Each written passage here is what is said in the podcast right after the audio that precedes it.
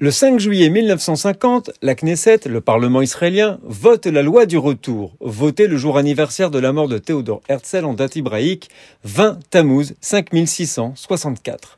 C'est l'une des lois les plus anciennes et fondamentales de l'État d'Israël, déclarant que chaque juif a le droit de s'y installer.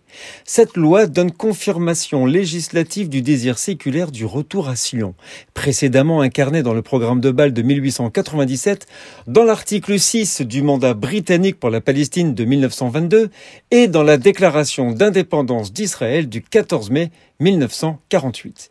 Pour reprendre les mots du Premier ministre de l'époque, David Ben Gurion, lors de la présentation du projet de loi de, à la Knesset en première lecture, je cite, Cette loi ne prévoit pas que l'État accorde le droit d'établissement aux Juifs à l'étranger, mais que ce droit est inhérent à tout Juif qui a la volonté de participer à la construction du pays. Fin de citation. La principale disposition de la loi dans l'article 1, telle qu'adoptée par la Knesset, est donc de nature déclaratoire.